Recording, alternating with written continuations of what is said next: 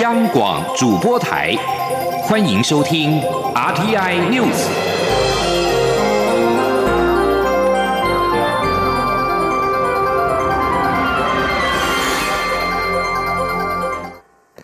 各位好，我是主播王玉伟，欢迎收听这节央广主播台提供给您的 RTI News 新闻。首先带您关注前总统李登辉辞世，总统府在台北宾馆设置缅怀追思会场，监察院长陈菊、卫副部长陈时中、桃园市长郑文灿等政要今天上午前往哀悼致意。陈菊在追思墙留言，请您化作千峰，护佑台湾土地，守着善良人民。而陈时中则写下了“时代巨人逝去，无限追思”。郑文灿留言，照亮台湾，守护民主。前天记者王兆坤的采访报道。监察院长陈菊前往台北宾馆追思李登辉，受访时提到李登辉在九十岁高龄时，仍心系莫拉克台风的小林村灾害，亲自前往当地访视的往事。陈局说：“小林村的事件当然对台湾社会非常震撼，但事隔那么多年，啊，以他九十高龄，心中还是那么牵挂。我想，这是我跟李总统在一个很多很多次的往来之中，我这一让我印象非常深刻。然后，他也对我们高雄市政。”好，给我们很多的指导，一直给我们很多的鼓励，所以他不在，我希望他化作千峰，哦，守护台湾的土地。媒体在卫福部长陈时中受访时关注疫情动态，陈时中表示，社区感染一直都没有扩大，在社区扩展的可能性是非常的小。至于确诊的比利时籍离岸风电工程师案例，陈时中指出。从相关意调显示，有可能是境外移入，但他强调，仍要看相关调查与检验结果，由专家做出正确判断。桃园市长郑文灿受访表示，台湾从威权走向民主化过程，李登辉的角色非常关键，尤其他坚持台湾主体性价值，深刻影响民主发展的轨道。李登辉不只是活在台湾人民心中，所做的一切也会写在历史上。关于日本台侨建议桃园机场改名李登辉机场一事，郑文灿指出会讨论相关建议，但机场的命名主要要能彰显城市与国家识别。桃园国际机场目前是很好的名称。中央广播电台记者王兆坤台北采访报道。关注司法焦点，台北地检署侦办立委涉嫌收贿案，昨天申请羁押禁见现任立委苏正清、廖国栋、陈超明、赵振宇、前立委陈唐山、时代力量党主席徐永明等十人，本院定于今天下午召开羁押庭。根据检调调查，前泰流公司负责人李恒龙涉嫌透过市之管理顾问公司总经理郭克明等人，行贿赵正清等立委，施压经济部官员撤销泰流增资登记，企图夺回搜狗经营权。赵振宇则涉嫌收贿、护航殡葬业者。警方认为相关人等涉犯贪污治罪条例，犯罪嫌疑重大，而且有逃亡及勾串或湮灭证据之余，因此申请羁押。对此，时代力量昨天已经决议停止党主席徐永明的职务，并且推选立委邱显志为代理党主席。民进党方面则表示，廉政委员会将尽速开会，将以最严厉的标准来检视此案。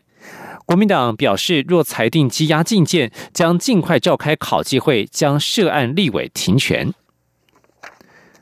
关心天气，随着轻度台风哈格比逐渐接近台湾，中央气象局在今天清晨五点三十分，针对台湾北部和东北部海面发布了海上台风警报。预计今天晚上到明天是最接近台湾的时候，明天白天降雨的情况最为明显。由于台风路径相当接近台湾，若太平洋高压势力增强，气象局也不排除发布陆上台风警报。前天央广记者江昭伦的采访报道。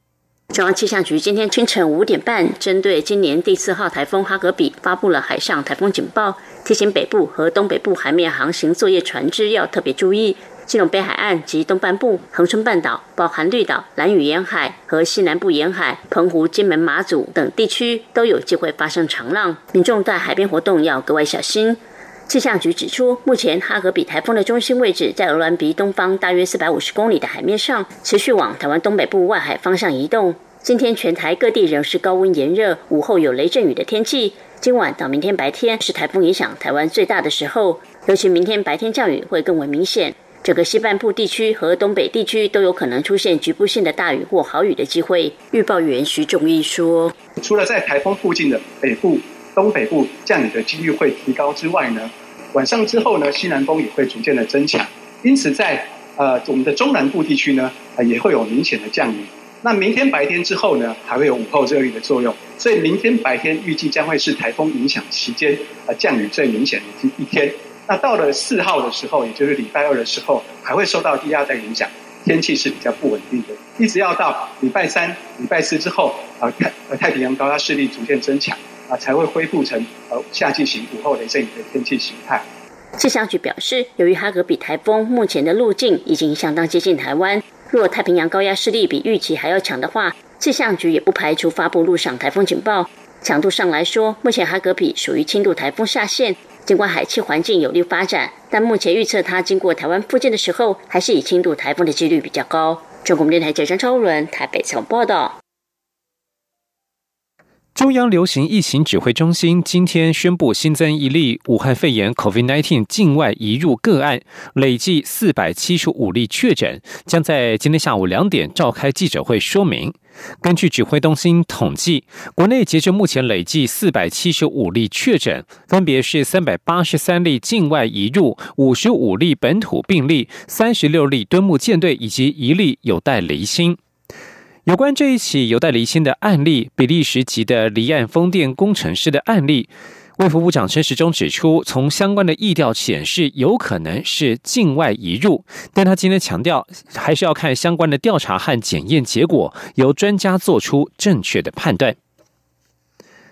关心译文讯息。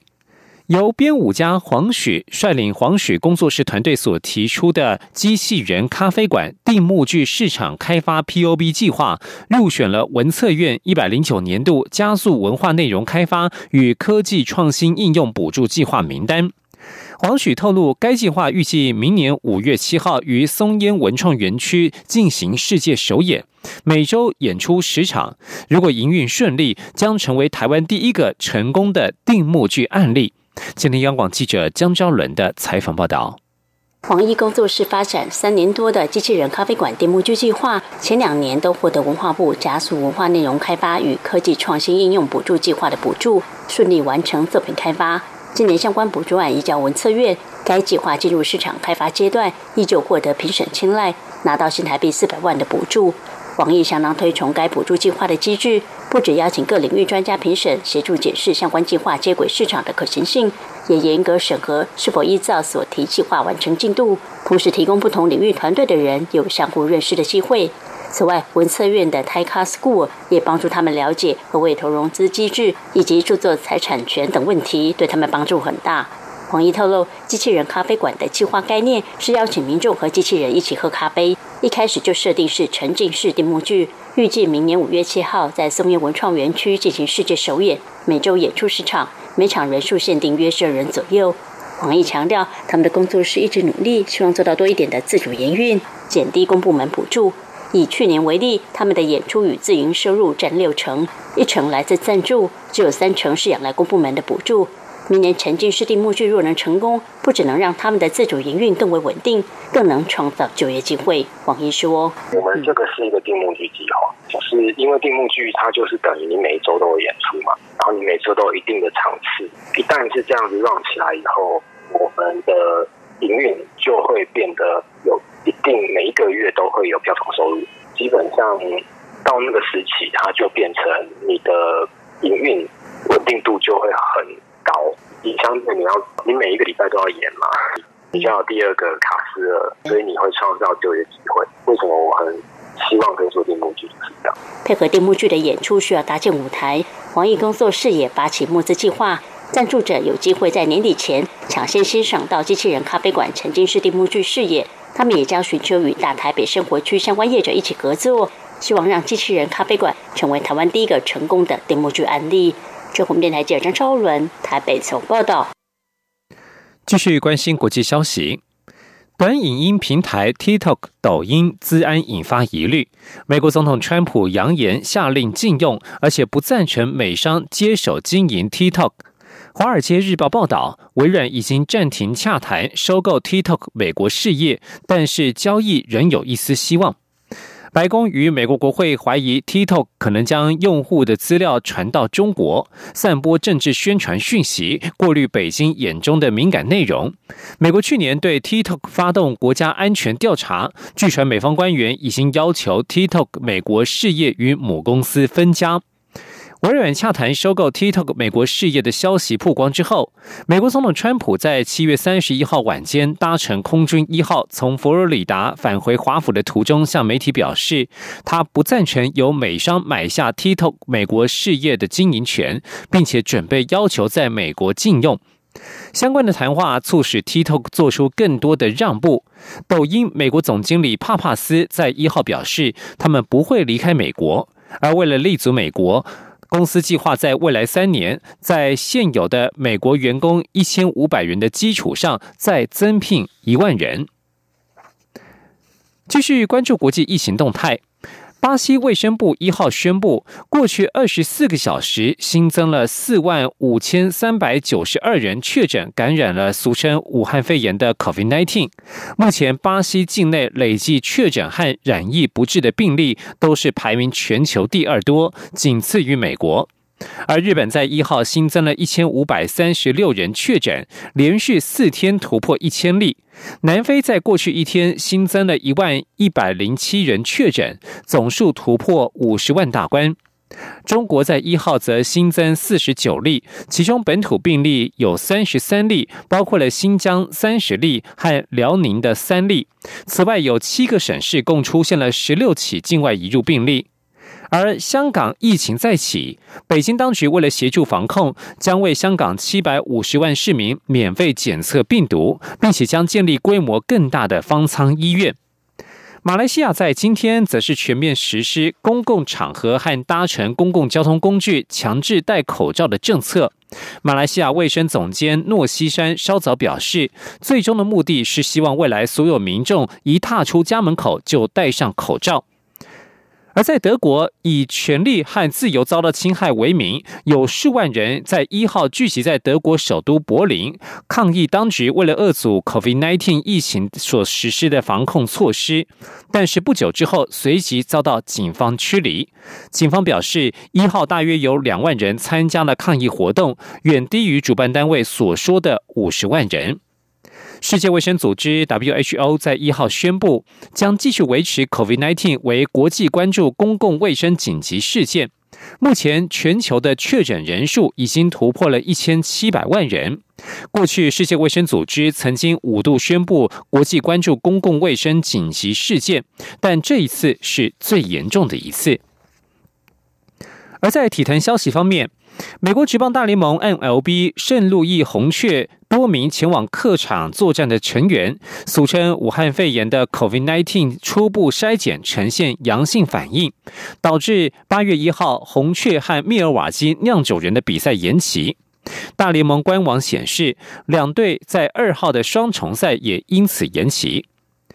原定在三月底开始的大联盟新赛季，因为疫情延宕到七月二十三号才开打。但是短短的时间内，就有多队的比赛因为疫情而被迫延期。受到影响的球队包括了纽约洋基、费城费城人队、巴尔的摩精英、迈阿密马林鱼、芝加哥白袜、克利夫兰印第安人和红雀酿酒人等队伍。尽管传出了更多确诊病例，以及又有比赛被迫延期，但是美国职棒大联盟主席曼弗瑞德在一号誓言，大联盟本季的比赛将会继续进行。以上新闻由王玉伟编辑播报，这里是中央广播电台台湾之音。我是中央流行疫情指挥中心医疗应变组副组长罗一军。暑假期间，大家可以安心从事各项活动，但请勿忘记做好防疫措施。请把握以下三原则：一、保持社交距离或佩戴口罩；二、落实十连制；三、定期清洁消毒环境。提醒大家，参与暑期营队时要记得做好个人卫生。进行各种休闲活动时，